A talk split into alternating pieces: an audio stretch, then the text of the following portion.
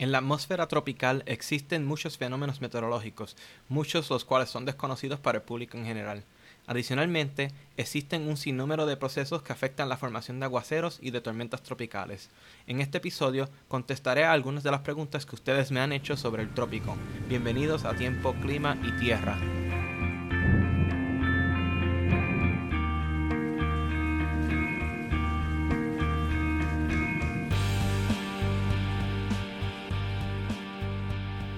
Como mencioné en la introducción, este episodio va a ser dedicado para contestar preguntas de la audiencia, y algunas de estas son las siguientes. Entre las preguntas más frecuentes que he obtenido es qué es una onda tropical y por qué éstas se desarrollan en ciclones tropicales. Bueno, una onda tropical es una región de baja presión que se puede formar en cualquier lugar en el trópico global las que afectan al Caribe usualmente se forman sobre el continente africano y estas son regiones de baja presión que se forman gracias a los contrastes de temperatura y humedad que vemos sobre África. Estas regiones de baja presión tienen aire que se mueve de manera ciclónicamente alrededor de un centro. En este sentido no, es muy diferente a lo que llamamos un ciclón tropical. La diferencia es la siguiente. Una onda tropical tiende a ser una escala de una escala de cerca de mil kilómetros o más, son muy muy amplias y estas regiones no tienen una circulación cerrada. Cuando nos referimos a una circulación cerrada, hablamos de que el aire se ve claramente circulando un centro y en el caso de una onda tropical puede estar el aire curveando alrededor de una región de baja presión, pero no necesariamente está dando vueltas alrededor de un, de un centro. Adicionalmente, las ondas tropicales tienden a tener vientos y presiones más débiles de los que vemos en los ciclones tropicales, y por eso es que son tan difíciles de ver a veces en imágenes de satélite o en imágenes de presión o de vientos que vemos en la atmósfera en comparación con ciclones tropicales. Ahora, vale la pena discutir lo que es un ciclón tropical, la definición de un ciclón tropical es que es una región de baja presión que tiene vientos ciclónicos alrededor del centro. En otras palabras, sí vamos a ver que el aire eh, rodea el, centro de baja presión de una manera muy bien definida. Adicionalmente, los ciclones tropicales tienen los vientos más fuertes cerca de la superficie, no exactamente la superficie, pero cerca de como uno o dos kilómetros de altura. Y esto es muy diferente a los que vemos en otros ciclones alrededor del mundo y con otros sistemas atmosféricos que vamos a discutir en breve. En el Océano Atlántico, los ciclones tropicales tienen diferentes definiciones, según el Centro Nacional de Huracanes. Por ejemplo, una depresión tropical tiende a tener vientos sostenidos por un minuto de 30 a 39 millas por hora. Si un sistema tiene una velocidad sostenida de un minuto de mayor de 39 millas por hora, pues entonces este sistema es categorizado como una tormenta tropical. Estas tienden a tener vientos entre 40 a 74 millas por hora. Y si el viento sostenido de un minuto excede las 74 millas por hora, entonces es denominado un huracán, en las cuales existen las categorías del 1 al 5 eh, y el número de la categoría aumenta eh, con la intensidad del huracán, siendo la categoría 5 la más fuerte de términos de vientos sostenidos. Ahora, tenemos una nueva categoría que se ha definido recientemente, que es lo que es un ciclón potencial. Esto es una categoría nueva para sistemas que tienen intensidades parecidas a las de depresiones tropicales o tormentas tropicales débiles, pero todavía no tienen el criterio completo de un ciclón tropical en el sentido de que no tienen una circulación central definida o que tienen algún aspecto que no por ejemplo, no tienen simetría en las bandas de lluvia, etc. Pero con un nivel más alto de organización se pueden convertir en ciclones tropicales como una tormenta tropical o una depresión tropical. Ahora, para entender mejor lo que es un ciclón tropical, es importante compararlo con otros sistemas atmosféricos que conocemos bastante bien. Un ejemplo de esto es una vaguada. Nosotros escuchamos con frecuencia lo que es una vaguada, pero tal vez la mayoría de las personas no saben lo que es porque no se les ha dado una definición rigurosa. Una vaguada es una región de baja presión que usualmente ocurre en los niveles intermedios o altos de la atmósfera. Cuando hablamos de niveles intermedios, hablamos usualmente de como 5 kilómetros sobre la superficie del mar eh, niveles altos usualmente son 10 kilómetros o más.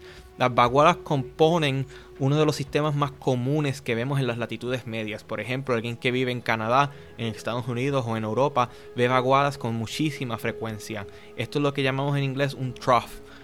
Las vaguadas componen parte de lo que es un sistema mucho más grande y muy importante en, las condiciones del tiempo de las latitudes medias, lo que llamamos ondas Rossby. Estas ondas Rossby son los que causan las altas presiones y las bajas presiones que vemos en las latitudes medias y son sumamente importantes. Tal vez son el fenómeno más importante que existe en las latitudes medias, así que las vaguadas son un componente de este sistema atmosférico las tormentas extratropicales. Cuando estas tormentas se forman, usualmente vemos una interacción entre una baja presión en la superficie con una vaguada en los niveles más altos. Esta interacción causa que se desarrolle la tormenta extratropical, ya que estos dos sistemas tienden a acoplarse y empiezan a intercambiar energía o extraer energía de los vientos sumamente fuertes que vemos en las latitudes medias, lo que llamamos el jet stream o la corriente de chorro. Las tormentas extratropicales y las vaguadas son diferentes a las tormentas tropicales, los huracanes, en un aspecto sumamente importante. Y esto es lo que llamamos, lo que decimos en inglés, el warm core o el cold core. En español es que el centro, el centro cálido o el centro frío. Un sistema de centro cálido como un huracán, una tormenta tropical, tiende a tener el centro de circulación más cálido que el ambiente que lo rodea por una relación muy importante en la atmósfera que se llama el viento termal. Esto significa que los vientos ciclónicos más fuertes tienden a estar localizados cerca de la superficie y en los sistemas que se llaman cold core, los que tienen el centro más frío, tienden a tener los vientos más fuertes más altos en la atmósfera, cerca de 10 kilómetros o más. En otras palabras, las tormentas tropicales tienen los vientos más fuertes abajo cerca de la superficie, mientras que los sistemas extratropicales tienden a tener los vientos más fuertes cerca de la tropopausa sobre 10 kilómetros de altura. Tal vez alguien se pregunte por qué esta diferencia tan grande entre los sistemas extratropicales que tienen los vientos más fuertes altos en la atmósfera y los tropicales que tienen los vientos más fuertes cerca de la superficie. ¿Por qué existe esta diferencia? Y esto tiene que ver con el mecanismo en el que estos sistemas se desarrollan. Un sistema tropical tiende a formarse gracias a las tormentas eléctricas, a toda esa precipitación, esos aguaceros que van causando el desarrollo de rotación en estos sistemas. Este es el proceso que llamamos ciclogénesis la liberación de calor latente y otros procesos que ocurren dentro del ciclón tropical causan que la columna donde se está formando el sistema se caliente y ese calor no se queda en el sistema, se redistribuye alrededor de la atmósfera, pero parte de ese calor se mantiene cerca del centro del sistema debido en parte por la rotación del planeta. Ahora, no los voy a llenar demasiado de detalles de por qué la rotación del planeta es importante, pero sí los voy a dejar con el detalle de que la mayoría de los sistemas meteorológicos de mayor importancia, los grandes, los que tienen a tener escala horizontal muy grande, tienden a ser el resultado de la rotación del planeta. Y si no el planeta no estuviera rotando, no tuviéramos ni tormentas tropicales ni tormentas extratropicales.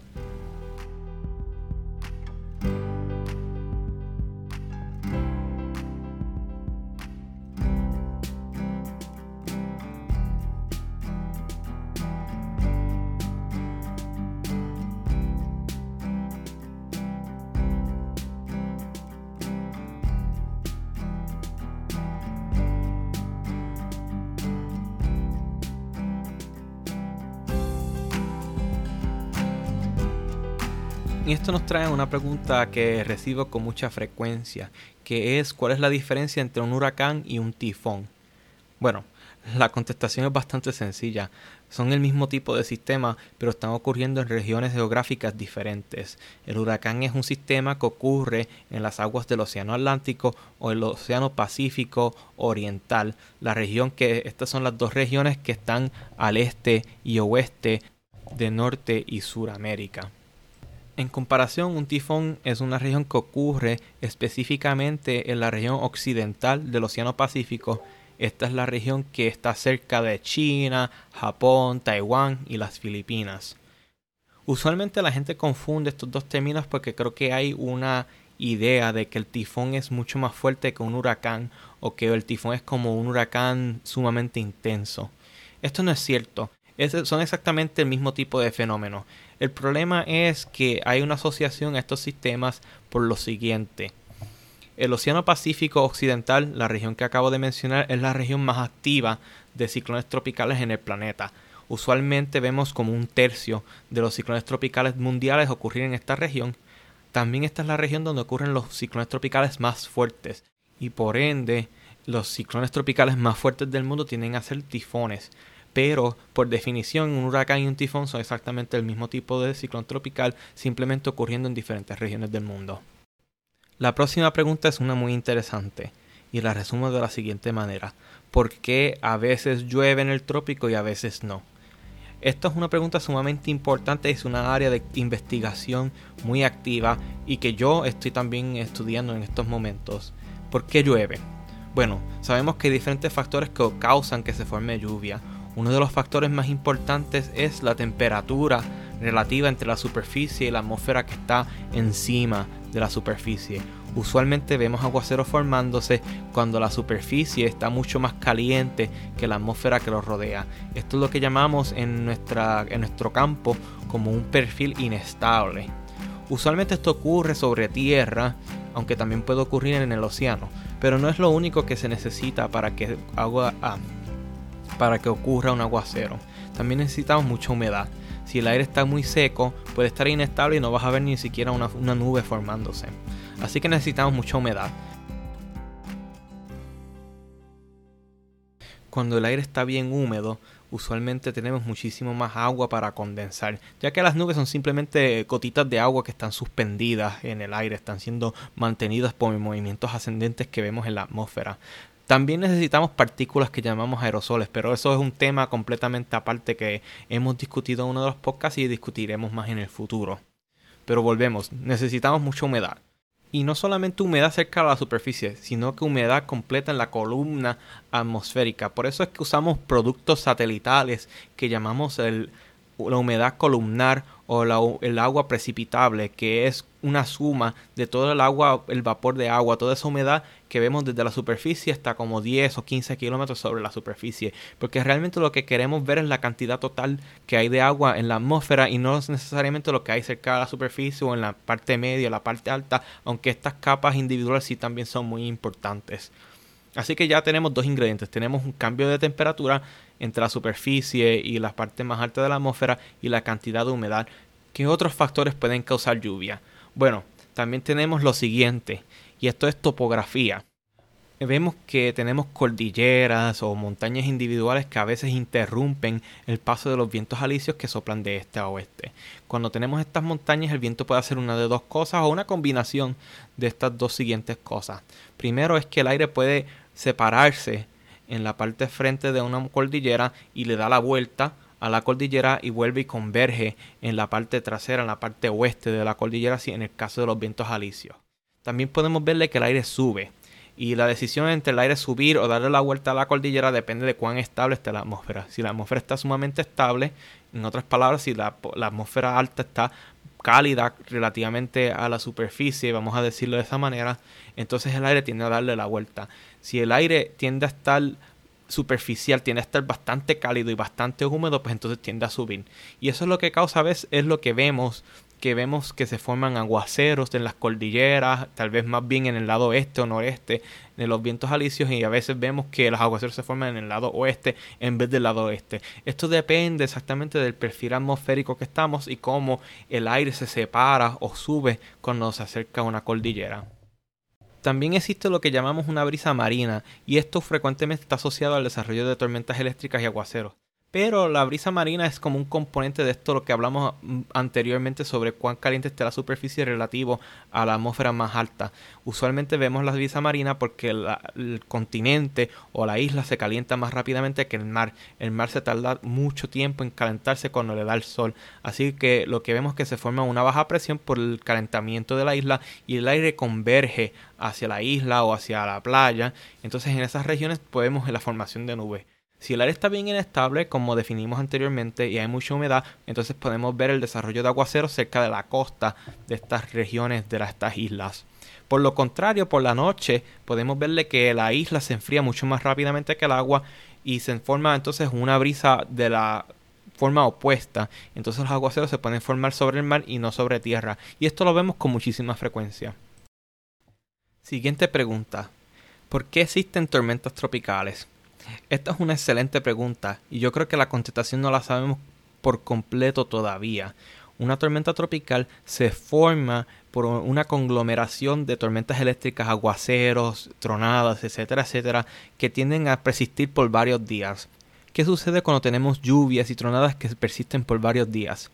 Pues esto tiene que ver mucho con la rotación del planeta. Nuestro planeta es una esfera que da vueltas alrededor de un eje y por ende tiene lo que llamamos en física momento angular.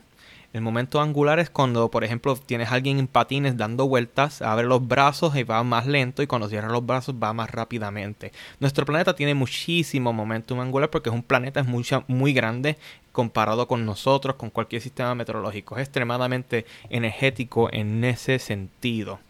¿Y qué sucede cuando tenemos aguaceros concentrados en una región? Cerca de la superficie, el aire asociado a estos aguaceros converge, o sea que el aire se mueve hacia las tormentas eléctricas. Y esto es como análogo a cuando tenemos una patinadora o un patinador dando vuelta con los brazos abiertos y van cerrando los brazos. El aire convergiendo es como si fueran los brazos cerrándose. A los brazos y cerrándose, el patinador o la patinadora empieza a dar vuelta más rápidamente. Usted puede ir a YouTube y puede buscarlo y pueden ver este efecto muy claramente cuando esto sucede. Así que tenemos una región de tormentas eléctricas que duran mucho tiempo y empiezan a rotar, ya que están obteniendo rotación del planeta Tierra por la convergencia. ¿Y qué sucede?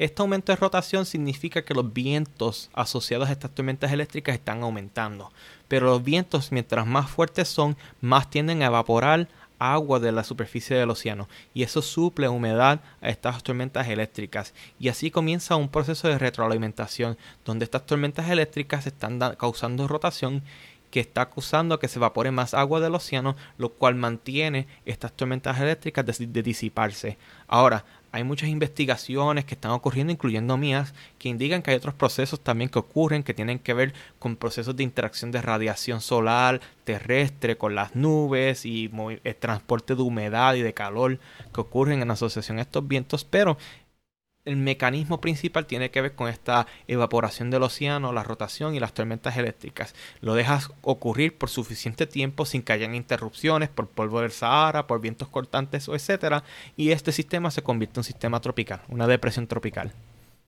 Siguiente pregunta, ¿qué es una transición extratropical? A veces vemos que se forman tormentas tropicales o huracanes y estos sistemas a veces se mueven hacia el norte y se convierten en eh, tormentas extratropicales, cambian su estructura, se ven sumamente diferentes. ¿Por qué sucede esto? Bueno, este proceso tiene que ver muchísimo con la manera en que estos sistemas extraen energía. Un huracán extrae energía de la superficie del océano de la evaporación, lo cual acabo de mencionar. Pero un sistema extratropical no obtiene energía de esta manera. Ellos obtienen energía del gradiente de temperatura que hay entre los trópicos y el polo, que se reflejan en la corriente de chorro, esos vientos bien fuertes que mencioné anteriormente. Estos son unas maneras muy muy diferentes de extraer energías y para poder extraer energía de una manera eficiente o la manera más eficiente posible, los sistemas requieren estructuras sumamente diferentes. Los ciclones tropicales tienden a ser bien simétricos, con un ojo sumamente bien definido en el centro cuando son muy intensos, mientras que las tormentas extratropicales parecen comas, tienden a tener frentes fríos, frentes cálidos, tienden a ser mucho más amplios debido a la manera que extraen energía cuando vemos un huracán moverse hacia el norte, se va alejando de estas temperaturas cálidas que le ofrecen energía, pero también se van acercando a estos vientos bien fuertes que vemos en las latitudes medias asociados a estos gradientes de temperatura. Así que nos vamos moviendo de una región donde el mecanismo principal de extraer energía es de la superficie oceánica a un lugar donde el mecanismo principal de extraer energía tiende a ver, con los vientos que ocurren en esta región. Y por eso es que vemos esta transición ocurrir según un sistema tropical se va moviendo hacia el norte eh, desde el lugar cálido del Caribe, en el Atlántico, hacia Estados Unidos o Canadá, etcétera, etcétera.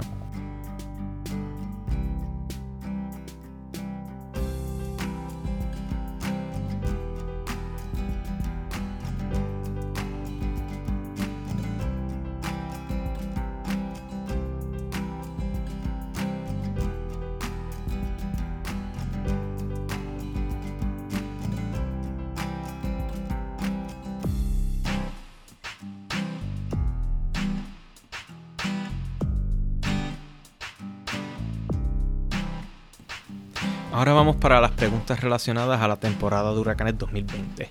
La primera de estas preguntas es por qué hay temporadas de huracanes que son más activas que otras. Bueno, esta tiene varias contestaciones. Primero, el fenómeno del niño es sumamente importante para determinar la actividad ciclónica de diferentes temporadas. Si hay un niño, el Atlántico tiende a ser más, más tranquilo y el Pacífico tiende a ser más activo. El niño es un fenómeno muy importante, ya que es un cambio de temperatura en las temperaturas oceánicas del Pacífico. Cuando hay el niño, el Pacífico tiende a estar más caliente y eso causa que se formen vientos cortantes bien fuertes en el Atlántico, lo cual prohíbe la actividad ciclónica. La niña, en contraste, es cuando el Pacífico está más frío. las temperaturas más frías prohíben la actividad ciclónica en el Pacífico, pero como consecuencia los vientos cortantes y otras cosas en el Atlántico van disminuyendo y esto causa que las condiciones atmosféricas sean más favorables. También tenemos patrones multidecadales que tienen que ver con la circulación oceánica del Atlántico y del Pacífico. En el Atlántico tenemos a ver fluctuaciones de más de una década que vemos que hay una década que el Atlántico tiende a tener temperaturas más calientes y otra década que las temperaturas tienden a estar más frías. Desde el 1995 el Atlántico ha visto una fase cálida de esta oscilación multidecadal y desde ese año hemos tenido muchas muchas épocas muy activas en comparación entre 1970 y 1995 estuvimos en una fase fría y en esos 25 años hubo mucho menos actividad ciclónica de lo que hemos visto desde 1995. También hay otros patrones atmosféricos internos que tienen mucha importancia. Entre estos están movimientos atmosféricos tanto en las latitudes medias que entran al trópico o dentro del trópico mismo que causan aumento en la cizalla o los vientos cortantes en el Atlántico y en el Pacífico. Y esto tiende a aumentar la actividad ciclónica cuando se reducen o cuando están bien fuertes los vientos cortantes tienden a reducir la actividad ciclónica. También vemos eh, fluctuaciones en el monzón africano monzón africano es una fluctuación muy pronunciada en los vientos y en la precipitación sobre la región tropical de África. Cuando el monzón es bien fuerte, cuando estos cambios son bien drásticos, tendríamos a ver más actividad de ondas tropicales y cuando el monzón es débil vemos menos actividad de ondas tropicales. Próxima pregunta. ¿Por qué dentro de una misma temporada de huracanes vemos periodos activos y periodos mucho más tranquilos? Esta pregunta es excelente y tiene que ver con patrones internos de la atmósfera que causan estas fluctuaciones en actividad ciclónica. Los fenómenos más importantes que modulan la actividad ciclónica son, los, son las ondas tropicales. Y usualmente nos referimos a las ondas tropicales como a las ondas africanas, especialmente cuando escuchamos en las noticias. Pero las ondas africanas no son la única onda tropical que existe, son solamente una variante de una familia mayor de ondas tropicales que vemos en la atmósfera tropical. Un ejemplo de otro tipo de onda tropical es la onda Kelvin, que es un tipo de onda que se mueve de oeste a este. Este tipo de onda no se ve claramente cuando vemos imágenes de satélite, pero sí la podemos ver cuando vemos vientos, especialmente en el Atlántico. Cuando pasa una región activa de una onda Kelvin, usualmente vemos aumento en actividad ciclónica y cuando vamos vemos una región de supresión de la onda Kelvin vemos una reducción de actividad ciclónica. La onda Kelvin tiende a tener un periodo de cerca de 10 días, 5 a 10 días más o menos, y por eso vemos que hay días más activos que otros dentro de un periodo de como una a dos semanas. El otro patrón de variabilidad que es sumamente importante es la oscilación de Madden-Julian.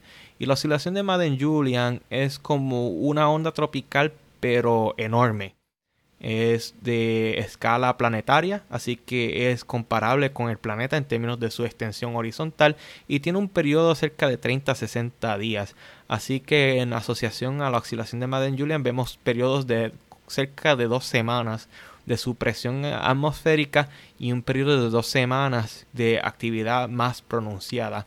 Usualmente esta oscilación está asociada a estos periodos que vemos que la el océano Atlántico está más activo que el Pacífico o viceversa. Y es porque usualmente la oscilación tiende a estar en su periodo activo en un océano y su estado supresivo en, la, en el otro océano. Así que nunca vamos a ver en asociación, tanto como la onda Kelvin y la oscilación de Madden-Julian, nunca vamos a ver que hay una época, una fase activa en ambos océanos. Siempre va a haber un océano activo y el otro va a estar más tranquilo, o viceversa. Próxima pregunta, y esta tiene que ver con la temporada de huracanes 2020. ¿Por qué esta temporada está pronosticada para ser tan activa? Esto tiene que ver con lo que hemos discutido anteriormente y es que cada temporada tiene unos factores que aumentan la actividad ciclónica y otros factores que la reducen. Y usualmente existe una combinación de factores que aumentan la actividad y que lo suprimen. Es sumamente raro ver factores que en su combinación aumentan la actividad ciclónica. Eso es sumamente raro. Eso lo vemos solamente de vez en cuando, vamos a decirlo así en el 2020 estamos viendo que casi todos los factores que influyen la actividad ciclónica están favoreciendo mayor actividad. Y esto es sumamente raro, como mencioné. Tal vez el único factor que está suprimiendo actividad es la cantidad de polvo del Sahara que está saliendo de África. Pero todos los demás factores están favoreciendo actividad ciclónica. Hay un, un monzón africano sumamente activo, lo cual indica que hay mayor actividad de ondas tropicales. Las temperaturas oceánicas del Atlántico están sumamente calientes. Son creo que la, cuarta temporada más caliente en el récord. Eh, los vientos cortantes, la cizalladura, que es el cambio en la dirección y la magnitud del viento con altura, está muy baja y esto también favorece la actividad ciclónica y estamos viendo que nos estamos moviendo hacia neutral o niña y esto también favorece la actividad ciclónica. Así que estamos viendo una suma de diferentes factores que todos en conjunto favorecen la actividad ciclónica y por eso los números que están eh, pronosticando para la temporada son tan altos. Una pregunta que naturalmente sale de esto es si el cambio climático está teniendo algún rol en esta actividad ciclónica de este año. Y la contestación no es muy clara.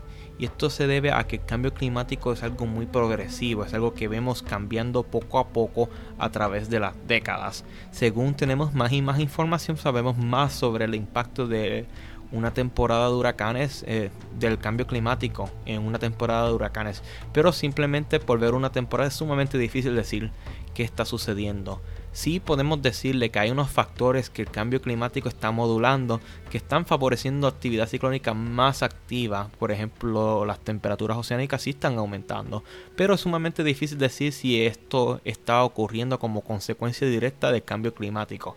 Y les voy a dar un ejemplo. Por ejemplo, en 1933 fue un año sumamente activo de actividad ciclónica y ocurrió casi 100 años atrás.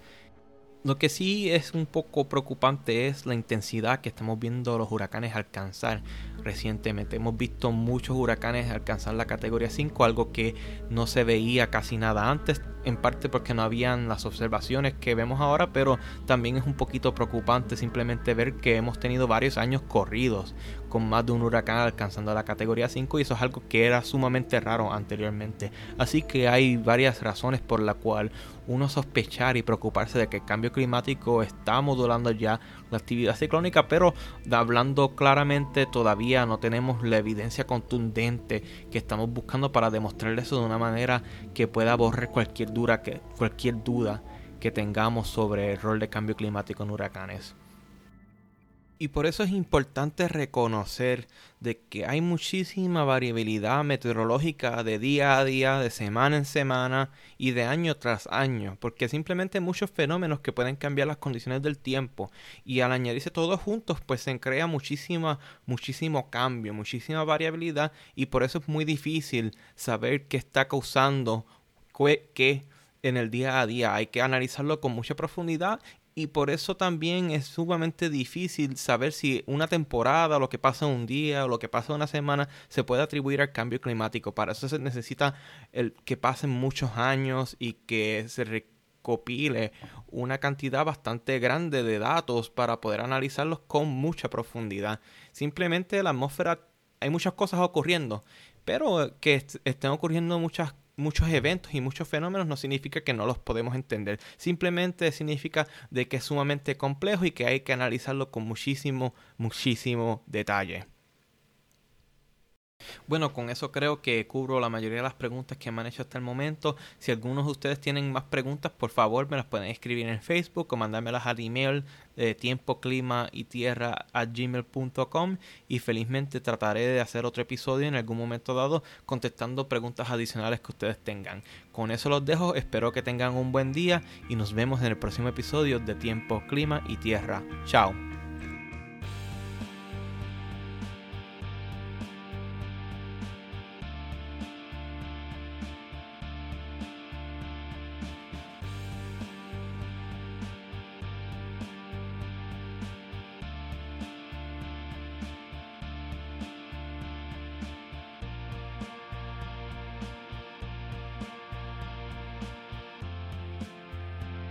¿Te gustó este episodio? Presiona me gusta y comparte el contenido de este podcast con tus colegas, amigos y familiares. Pueden encontrar más episodios de Tiempo, Clima y Tierra en Spotify, Apple Podcast y Google Podcast. Nuevos episodios del podcast son publicados los lunes. Hasta la próxima.